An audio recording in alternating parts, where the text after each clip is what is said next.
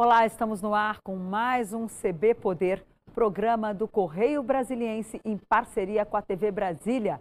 Chegamos até você pela TV, podcast e redes sociais. Se ligue e participe aqui com a gente nossas lives do Correio que você pode escolher. Facebook, Twitter ou YouTube. Eu sou Denise Rotenburg e aqui com a gente hoje está José de Lima Ramos, Procurador-Geral do Trabalho. Doutor José, o Brasil está vivendo aí, parece que o fim da pandemia. Muito boa tarde. E a gente quer saber como é que está essa questão da volta do trabalho presencial. Ontem, o presidente Jair Bolsonaro sancionou a lei que determina a volta das grávidas ao trabalho presencial. O que o senhor acha que vai acontecer a partir de agora? Elas devem voltar mesmo ou pode haver aí uma negociação entre patrões e empregados, uma vez que ainda tem muita gente aí com medo desse vírus. Denise, primeiro, obrigado pelo convite. Boa tarde a todos e todas. Na realidade, ah, nós vivemos dois momentos diferentes na pandemia. Primeiro, aquele incerto, o que fazer, onde houve letalidade muito alta, onde houve contaminação e houve um, um avanço na questão de alguns temas que não estavam ainda prontos para ocorrer, tipo o teletrabalho, por exemplo. Uhum. E a outra situação, na, agora na retomada, quando a gente começa a, nos, a, a ver que há necessidade da, do, de retomar aquele normal. Muita gente fala em novo normal. Então, são duas situações bem diferentes, mas que são preocupantes. Por quê? Primeiro, nós temos hoje uma variante né, que eh, alguns dizem que está no fim, né, como você falou, a pandemia está no fim eu não diria que a pandemia está no fim. Eu diria que ela está numa fase que antecipou-se né, o seu término, mas ninguém ainda garante que ela está no fim. Então, por isso que a gente tem que ter redobrado nossas, as nossas medidas. Algumas coisas podem ser flexibilizadas e uma delas, inclusive, é o, a volta ao trabalho. O mundo do trabalho é um mundo humano. A relação jurídica no trabalho é igual a relação jurídica em qualquer, em qualquer é, é, que é, fe, é feita por duas pessoas.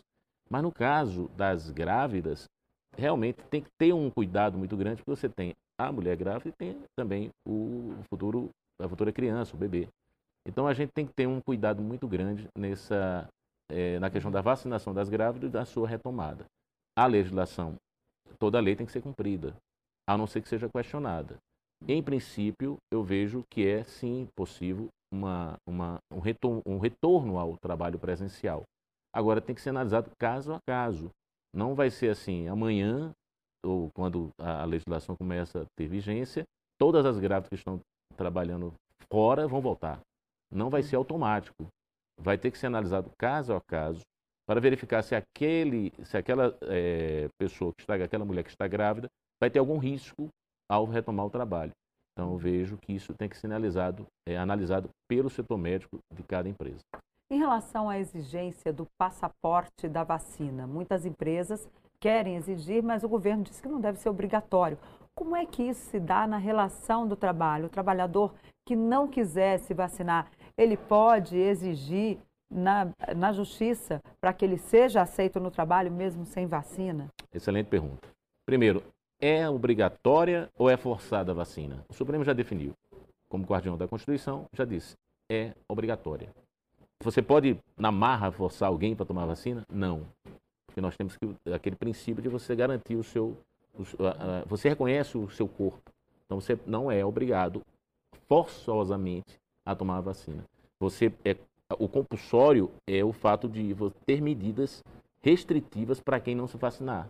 Por exemplo, uhum. você exigir para entrar aqui no jornal, ou seja na, na empresa de, de, jornalística ou de comunicação, um passaporte vacinal. Não chamou de passaporte vacinal, mas na realidade é um, é um uhum. comprovante que você se vacinou. Quais são as etapas? Pelo menos a, se a dose única é uma dose única ou aquela que tem duas, pelo menos as duas doses que, E agora já está na terceira. Já estamos no reforço, mas o reforço uhum. não é obrigatório, o reforço é, é algo a mais, um plus. Vai vir a quarta, né? Já tem a quarta aí para algumas pessoas, que vai, ser, uh, ampliar, né? Porque já sabe que toda a imunização da vacina, ela tem um efeito, tem um tempo de duração. Então, por isso eu acredito que essa vacinação vai entrar naquele no esquema de vacinação, imunização, que é o do SUS já praticado, e também por clínicas particulares. Então, o que, na, o que a pergunta sua é: o passaporte vacinal é obrigatório? Entendo que sim. Você tem necessidade de comprovar que se vacinou para poder ter acesso a alguns lugares, principalmente os fechados. Ah, é importante essa medida continuar? Sim, porque a vacinação, é, nós vemos aí os números, né? Temos 84% de, de pessoas já vacinadas, então uhum. 70% em alguns lugares. Acredito que a tendência realmente é de que a imunização ocorra, seja pelo que está acontecendo na ciência, demonstrando que estava com razão, que a vacinação é a solução, uhum. é a única solução, para que você tenha realmente, comprovadamente, o, o, o, a diminuição desse avanço da pandemia. E você tem que comprovar, você tem que, para entrar em algum lugar, você tem que comprovar. Então, nós entendemos que ainda permanece a necessidade da comprovação. Agora, uma das coisas que entrou em pauta durante a pandemia foi o teletrabalho. Muita gente estava ali trabalhando em casa com os chefes ligando qualquer hora, de madrugada, às vezes meia-noite, as pessoas estavam recebendo ali demandas de suas chefias e isso acabou gerando aí algumas causas trabalhistas. Como é que o senhor vê o teletrabalho? Ele precisa ser melhor regulamentado? O que, é que deve ser feito? Na realidade, temos a CLT já do artigo 75, ele já fala em teletrabalho, antes mesmo da pandemia. O que é o teletrabalho? É o trabalho que você exerce fora do, da empresa. Não uhum. significa que você não está trabalhando, ao contrário, isso significa que você só deslocou o seu local de trabalho. O teletrabalho é uma ferramenta importantíssima. Foi antecipado o seu uso, eu tinha falado até no início da entrevista. Uhum. Por quê? Foi uma forma que você encontrou para a empresa não fechar. Claro. Naquelas, naquelas atividades que existem possibilidade do seu uso. Por exemplo, o transporte não tem como fazer teletrabalho. Exige o, a, a, presença. Mas nas outras, é importante que ele seja é, visto como uma regulamentação necessária para o próprio Congresso complementar, aquilo que já está na CLT, que não tem nada ali. Ali só tem dizendo que é teletrabalho e que os, o, o, todas as condições do teletrabalho vai ser resolvido um acordo. Olha, acordo trabalhista no mundo, no mundo real, né, aqui no Brasil, é um acordo que é para inglês ver. Porque você chega lá, não concorda com algum ponto e vai ser dispensado do emprego. Então, a pressão econômica é muito forte para o trabalhador. Então, por isso que a necessidade do Congresso realmente fazer uma legislação mais detalhada de quem é obrigação, de quem não é obrigação, de quanto tempo, porque nós temos hoje alguns recursos. Por exemplo, temos controle da jornada? Podemos fazer pelo login, né? A pessoa está logada, uhum. consegue saber quanto tempo foi. Quanto tempo você pode ficar trabalhando em teletrabalho? Vamos utilizar a Constituição Federal. Oito horas por dia, né? 44 horas por semana. É, a necessidade da pausa, tudo é uma construção. Evidentemente, se você ficar oito horas direto no, no, no, no, computador, você vai ter um, um vai ter a, afetar a sua questão de mente, da saúde mental e a saúde física. Então, tudo tem que ser uhum. regrado. Não houve a, o regramento. Aí você pergunta assim, e então não podemos cobrar nada, né? a empresa não pode cobrar nada. Eles, não, a empresa pode cobrar sim, mas ela tem que resguardar, porque a Constituição Federal estabeleceu que a segurança e a saúde do trabalhador ela é importante, é um, é, é, é um princípio. E a CLT já estabeleceu, a consolidação da lei de trabalho, que a, a responsabilidade é do empregador manter esse meio ambiente. Então, portanto, o teletrabalho é, é necessário, já está previsto na lei, mas só que a lei tem uma falha. Ela manda tudo para o, o, o contrato, um acordo entre o empregado e o empregador. E nós sabemos que essa história de legislado com negociado numa, no universo do nosso país, ele não funciona bem. Por falar em legislado versus negociado, temos aí a reforma trabalhista que volta e meia, ela volta à pauta. E nesse caso, já tem gente no Congresso que defende, olha, tem que acabar com essa reforma a, que foi feita, né? E outros não, dizem, olha, só alguns pontos ali que tem que mexer e tal. Qual é a sua opinião sobre a reforma trabalhista que foi feita e o que, é que precisa ser mudado? Se é que o senhor acha que alguma coisa precisa ser alterada? Certo. Eu só fazer um complemento em relação ao teletrabalho. Claro, pois que não. sempre se pergunta quem deve arcar com os custos do teletrabalho. Não é isso? É, é o empregado ou o empregador? Eu já respondo, o uhum. empregador. Por quê? Porque aí ele, ele assume o risco do empreendimento.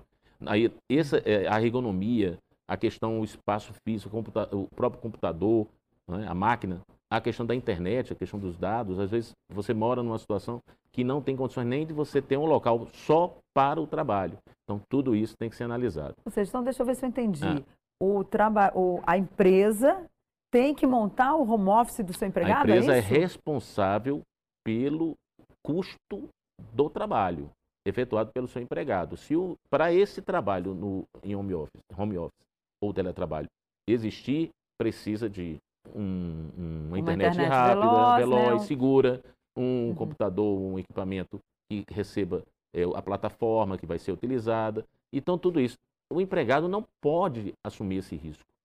Tá certo? Por isso que eu falo, quando a, a legislação fala que vai colocar tudo no contrato entre as partes, se a empresa falar, olha, vou, você que vai arcar e a pessoa não vai querer, o a trabalhador termina uma, perdendo né? emprego. Então, mas por isso que a necessidade de, de haver uma regulamentação mais específica. Mas enquanto não existe, a nossa CLT já estabelece, estabelece né? o empregador que assume o risco do empreendimento. Então, todos os custos é, têm que ser do empregador. Como vai ser feito isso? O empregado pode comprar, ser descontado, no, é, é, ressarcido no seu salário. O empregado pode é, a empresa que pode fazer, bancar é, isso através mesmo de financiamento, porque tem empresas, inclusive, que mandam o empregado comprar computador, mandam comprar tudo e financiar. Mas a uhum. responsabilidade tem que ser da empresa, senão você transfere. Não pode haver essa transferência. Então, é importante. E também a situação. Terá é, esse trabalhador condições de ter um espaço físico na sua casa? Muitas vezes você mora num apartamento, numa casa pequena, com muitas crianças. Como é que você vai ter? Você vai, você vai levar o ambiente do trabalho para dentro da sua casa. casa. Tá certo? Então, lembra, é uma invasão. Então, é, o empregado vai estar preocupado já com isso. Então, ele já começa a se preocupar. E os empregadores têm que entender que isso que eles vão arcar é para que a empresa continue, para ele poder ter o lucro dele, para ele poder pagar o salário. Então, o Ministério do Trabalho não tem nenhum problema do empregador ganhar o seu, seu, o seu, seu lucro. Ao contrário, mas também não pode ser sobre é, é, as custas do empregado, sempre. Nosso tempo está quase acabando. Eu vou deixar essa questão da reforma trabalhista para o segundo bloco e para o nosso segundo bloco. E aí eu queria ver, falar com o senhor antes sobre o Uber. É, me lembrou aqui o Uber, mas tem o 99, todo essa, esse serviço por aplicativo, iFood, que eles ficaram também muito, foram muito requisitados, tiveram uma grande demanda, especialmente o delivery, né, nesse período de pandemia né, o delivery de comida, todo mundo pedia comida em casa, então essa, essa turma teve ali muito trabalho, mas também não tem uma legislação trabalhista que lhe dê ali uma rede de proteção. Como é que fica essa questão dos trabalhadores por aplicativo? O que, que o senhor sugere que deva ser feito aí em termos de revisão da legislação trabalhista para esse segmento? Eu tenho até medo quando a gente fala que precisa haver legislação, porque a legislação trabalhista tributária, quando vem, vem pior, né? Então, é, pela experiência que eu, que eu tenho nesses últimos quando anos. Quando mexe, piora. Quando mexe, piora. Mas a necessidade de fazer uma, uma, uma legislação sempre vai, vai haver lugar para você melhorar. E a responsabilidade do Congresso é exatamente essa, né? E do Executivo também, que vai fazer a sanção. Há necessidade de haver um regulamento maior para a plataforma digital. Recentemente, tem uma, a legislação veio dizendo que a responsabilidade da empresa, se houver um, problema de saúde é, ou um acidente fatal, ela vai assumir o, esse onde está na legislação, está novinha, aqui em 2022, mas o problema maior é a questão do vínculo, tá certo? Então, existe vínculo para essas plataformas digitais? Eu já adianto que sim, existe o vínculo. Há possibilidade de uma nova legislação? Tudo bem, vamos venha uma legislação Mas mais é, detalhada. É tempo de trabalho, porque de repente pode trabalhar, pode dizer assim, olha, você fica aqui três meses, depois é, você tem que sair, entrar de novo, porque aí não vai caracterizar um vínculo empregatício assim grande, fica ali no trabalho temporário. Como é que o trabalhador e o empregado devem fazer nessa é, questão é, do aplicativo? Na realidade, Denise, é o seguinte, o aplicativo, ele surgiu eh, numa velocidade muito grande. Foi aplicativo e foi o teletrabalho, né? É, e no início ferramentas... era considerado uma carona, né? O é, Uber, é, por no... exemplo, surgiu ali, o aplicativo surgiu como uma carona. Olha, você está indo para lá, pá, você vê a pessoa está indo, então ela já te pega você e você fez paga uma, um, uma, uma observação uma... muito boa. É, realmente um começou detalhe. com os aplicativos é. para fazer a questão do carona é legal, uhum. mas na realidade isso é muito mais profundo, né? Você tem uma plataforma digital, você sabe quanto você sabe que é difícil estimar quanto movimentou em dinheiro. Mas em 2019, foi ter uma pesquisa, um estudo dizendo que chegou a mover 53 bilhões de dólares só em 2019 com essa questão das plataformas digitais. Veja que é muito dinheiro. Saltou né, de 140 e poucos é, é, empresas para 777 entre 2010 e 2020. É um mundo. É um, e, e, foi a solução encontrada na pandemia. Veja que foi muito bom, porque a gente ficava em casa, tinha que né, fazer a refeição, então você teve que utilizar o entregador uh, para tudo. Mas as farmácias já vêm fazendo isso há muito tempo. A diferença é que agora elas estão fazendo totalmente voltadas com plataforma digital, algoritmo, logaritmo. Então, assim, tudo isso facilita a vida do consumidor, mas tem uma repercussão trabalhista. A pergunta é: nós estamos preparados com a legislação para essa situação? Eu diria que melhor seria se tivesse uma legislação mais específica, mas enquanto não tem, podemos usar a CLT, que estabelece os requisitos de uma relação de trabalho. Estão todos presentes nessa relação, seja com Uber, iFood, 99 e tantas outras que tem. Para você ter um caso, nós, nesse período de dois anos, existem 600, mais de 600 procedimentos é, no Ministério do Trabalho sobre essas plataformas. Veja a quantidade de investigação que estamos é, realizando. Nossa, então, então existe um vínculo empregatício. E no caso, essas plataformas, elas correm o risco aí de levar muitos processos trabalhistas, é isso? Isso. Já estão levando. Já estão levando. E na realidade, assim, a Europa sempre foi colocada como um, é, países mais atrasados em relação à legislação trabalhista do que o Brasil. Mas a Europa está protegendo mais o, o, o, o, o trabalhador por aplicativo do que a gente. Incrível que pareça. Por quê? nós estamos preocupados em discutir vínculo, quanto existe uma informalidade muito grande, pra, exatamente pela reforma trabalhista também. E, claro, a pandemia, a pandemia é uma tragédia que afetou a vida de todo mundo, em todo sentido. Claro. E não foi para bem, foi, foi a, a, a, tragédia veio acompanhada com efeitos né, danosos, como mortes e perdas de emprego, perdas de empresas. Mas há, há necessidade de a gente lembrar que nós temos uma, uma, uma jurisprudência inclusive que está ainda se formando para caracterizar o vínculo. Então, posso lhe garantir, isso é a opinião do Ministério do Trabalho, tanto que já temos ações juizadas sobre ah, esse tema. Ok, nós vamos para um rápido intervalo, um minuto, e a gente volta com mais CB Poder, que hoje recebe José de Lima Ramos, Procurador-Geral do Trabalho. Até já!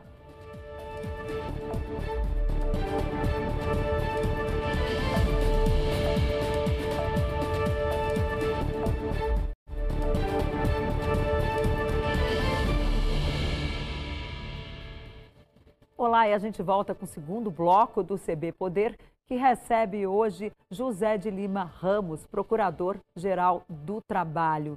Doutor José, no primeiro bloco a gente tratou muito da questão da pandemia, mas ficou faltando um tema. Em relação aos testes para saber se tem ou não Covid-19. Quem paga para esse retorno, se esse teste for exigido? O empregado ou o empregador?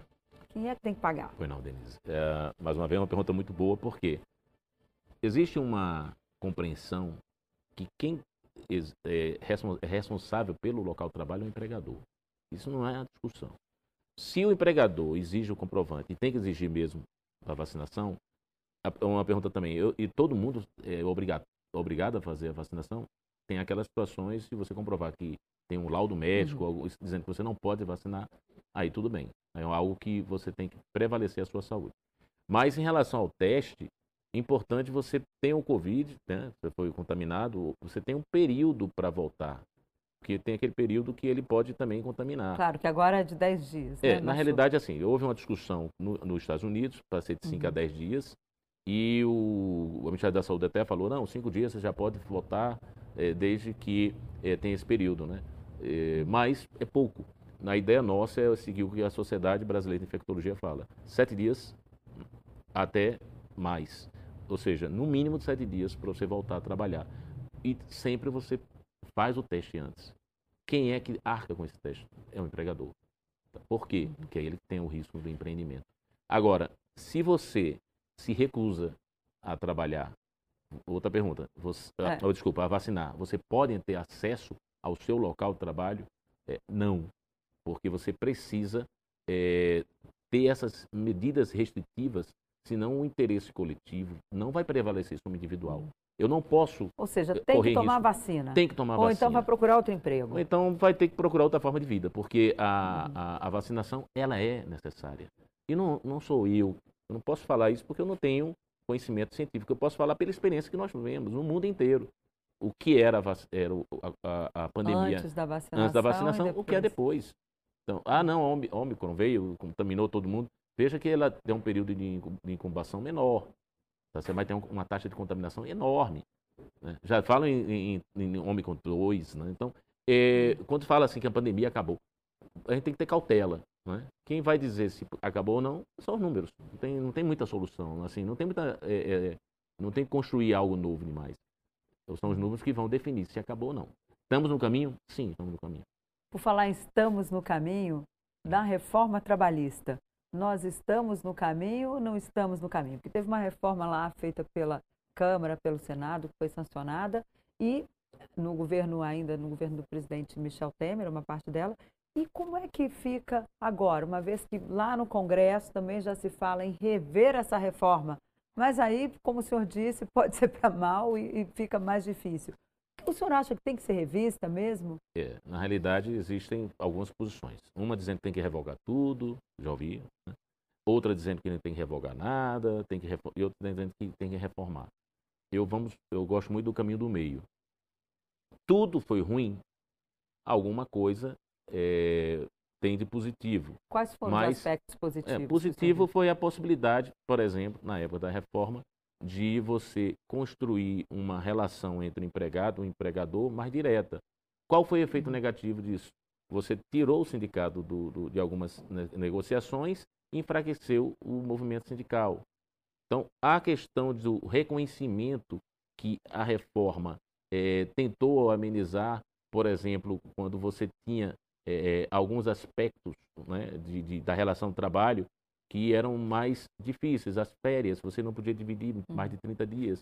Hoje você já pode dividir em três períodos. Então, veja, tem algumas situações, mas muito poucas. Se você me perguntar as, o que é que foi pior, claro que são, o número é maior. Tanto é que o próprio Supremo Tribunal Federal reconheceu a inconstitucionalidade, quando disse que é, podia cobrar os honorários periciais do empregado, que ele ia ficar responsável se perdesse a ação é, para pagar, mesmo com crédito de outro processo. Então, tudo isso foi considerado inconstitucional. Então veja uhum. que sempre havendo a transferência do empreendimento para o empregado. Então o, o, positivo da reforma trabalhista na época foi muito pequeno, tá certo? Agora, o que é que teve de mal? A exigência da, da questão da, da, da mulher grávida para trabalhar em saúde, o trabalho insalubre. Então, a possibilidade, nem existe, a possibilidade, isso é muito ruim. Como é que você vai botar uma mulher grávida dentro de um ambiente insalubre? Então, são situações que afetou muito e tanto é que depois foi modificando pelo, modificado pelo Supremo Tribunal Federal. E o que, que falta modificar? O que, que o Congresso deve modificar? Que o senhor recomendaria hoje? Olha, isso tem que tirar de qualquer jeito dessa reforma. Bom, primeiro que antes fazer um amplo debate, como foi feito na Espanha. Em 2012, né, tem a reforma espanhola. Em 2017, a brasileira, que foi inspirada na espanhola. Inclusive, todos os, os motivos. Ah, vamos é, a nossa legislação é arcaica, vamos trazer mais formalidade, vamos gerar mais emprego, vamos dar mais segurança. Nada disso foi verificado. Aumentou o, desculpa, o desemprego no país, aumentou é, a informalidade, por isso que gerou a plataforma digital. Então, claro que a pandemia, volto a dizer, influenciou em tudo. É, mas não, é, dizer, porque muita gente, o governo já diz, olha, não, o desemprego foi causado pelo Fica em Casa. O presidente Jair Bolsonaro repete isso não, diariamente. Não, o é, desemprego eu, foi o Fica em Casa dos governadores. Ele fala isso muito. Então, na realidade. Fica essa dúvida se foi. Se o desemprego foi. já existia, tá? Uhum. Com a reforma trabalhista, antes da pandemia, já existia um número alto. Claro. Depois, ele é, só aumentou. Mesmo antes da pandemia, houve um aumento do desemprego. E com a pandemia, claro, foi tudo potencializado. Agora, a reforma foi boa? Não. Porque ela entregou o que ela prometeu? Não. Você não tem uma segurança maior no trabalho, você criou uma informalidade super, muito maior, porque o desemprego leva à informalidade. Você precisa alimentar você e a sua família. Você vai buscar uma solução. Por que, que tem muita gente trabalhando aplicativo? Por quê? Porque realmente foi a solução mais viável na época. E as outras empresas começaram a favorecer. Por exemplo, a locadora começou a, contratar, a fazer locação para carro para você poder trabalhar. Então, uhum. sempre houve essa, é, é, é, essa dinâmica. A reforma trabalhista precisa ser reformada, analisada com os planos, negociado sobre o legislado. Isso não funciona se você não tiver um sindicato uhum. forte. Você não vai é, trabalhar uma pauta sua com a empresa com risco de perder seu emprego. Tá uhum. certo? Então, há necessidade de fortalecer. Eu, eu digo isso. O movimento sindical precisa ser fortalecido, seja com a questão da receita, seja com a questão, por exemplo, já vem uma coisa ruim, você poder, é o que eu estou dizendo a você, aumenta. O que foi positivo na reforma? Você ter uma interação entre empregado e empregador. Muito bom. Mas você, na hora que retira o sindicato disso, por exemplo, da reação contratual, você perde a possibilidade, a força da impessoalidade. O sindicato, uhum. quando ele vai para uma empresa, ele não é a Denise que está buscando, é o sindicato a favor da uhum. categoria. Então, isso tem um, um, ganho muito grande na discussão da mesa. Tanto é que hoje em dia, quando tem greves, por exemplo, recentemente, no início do ano, foi a greve dos aeronautas, né? Entre o final e o início. E a gente houve uma negociação, o chefe do trabalho participou. Então, a importância do sindicato nessas situações. Então, por isso que a reforma, nesse ponto, precisa ser revista. A flexibilização total da terceirização. Houve melhoria? Não. Melhorou a condição do trabalho? Não. Continuou a existir precarização. Então, esses pontos que o Congresso tem que rever. E, urgentemente, o Ministério Público do Trabalho propõe um amplo debate, que a sociedade seja, seja ouvida, o que não aconteceu em 2017. Ali não houve um amplo debate. Uhum. Né? Você pode perceber que nós somos surpreendidos. O botou a maioria. Não, botou a maioria, o Congresso vai lá, pum, acabou. É isso aí, reforma. Sem itens da CLT foi reformado, foram reformados. Né? E, e para mudar tudo aquilo, daquela, né? você, por exemplo, horas itinerary. Né? O que é horas itinerary? É aquele período que você sai de casa para o trabalho, ser contado como hora de trabalho. Ah, economizou para a empresa. Sim, mas quando tem um acidente envolvendo nesse período, a responsabilidade sempre foi da empresa, porque é considerado uhum. um acidente de trabalho. Isso a reforma tirou. A reforma tirou a questão da, da, da gratuidade né? Então, tanto que o próprio Supremo depois disse que não podia. Agora, recentemente, a MP, MP 1045 veio buscando é, atingir a gratuidade em todos os níveis de processo, inclusive do consumidor. Você, uhum. hoje, por exemplo, você para é, dizer que é pobre, você declara que é pobre, sob as penas da lei. Pela reforma que queriam fazer da MP 1045, que era uma mini reforma, você teria que provar que era pobre. Tá certo? Então, veja que sempre dificultando. Então, eu posso garantir a você que a reforma trabalhista precisa é, ser revista, com um amplo debate, chamando empregado, empregador, é, o Estado, entidades, associações, todos. E o Ministério do Trabalho se coloca à disposição para essa discussão. Porque tem os dados, nós temos dados, nós temos é, condições de dizer onde foi o que foi bom, onde que não foi. Eu diria a você que 80% foi ruim. Agora, em relação ao trabalho escravo, nosso tempo está acabando. Ah. Porque a gente sabe que subiu muito em 2021, né? As ações ali relacionadas a, ao resgate de trabalhadores de trabalho escravo. Como é que está esse tema hoje? É, é, mais na cidade ou no campo? Sempre o, esse combate a trabalho análogo a escravo ocorreu sempre no, no rural, né? naquelas uhum. fazendas, naquelas áreas que é difícil até fiscalizar. Mas hoje veio, né? foi trazido para o urbano principalmente na questão doméstico, né, do trabalho doméstico. Você vê sempre no jornal, aparece né, na mídia, ah, uma pessoa que está 30 anos na casa. É, é, tem que saber diferenciar o que é uma irregularidade trabalhista de um trabalho condicional do escravo. A condicional do escravo é aquela que você reduz a pessoa, aquela que você tira a dignidade da pessoa. É diferente de uma, de uma mera, ou não é uma mera, mas diferente de uma, um ilícito trabalhista, por exemplo. Né? Seja de questão do registro, seja de pagamento das verbas. Uma outra situação é quando você tira a possibilidade da pessoa sequer de sair do seu local de trabalho de tanta dívida que tem com o empregador. Então são essas situações que ocorrem. Ok, infelizmente nosso tempo acabou, procurador, mas já fica o convite para o senhor voltar, porque assunto nessa sua área não falta. Não, espero que nunca falte, né? Muito obrigada Obrigado. pela sua presença aqui. E a você que esteve com a gente, CB Poder fica por aqui. Obrigada pela companhia. Até a próxima. Tchau.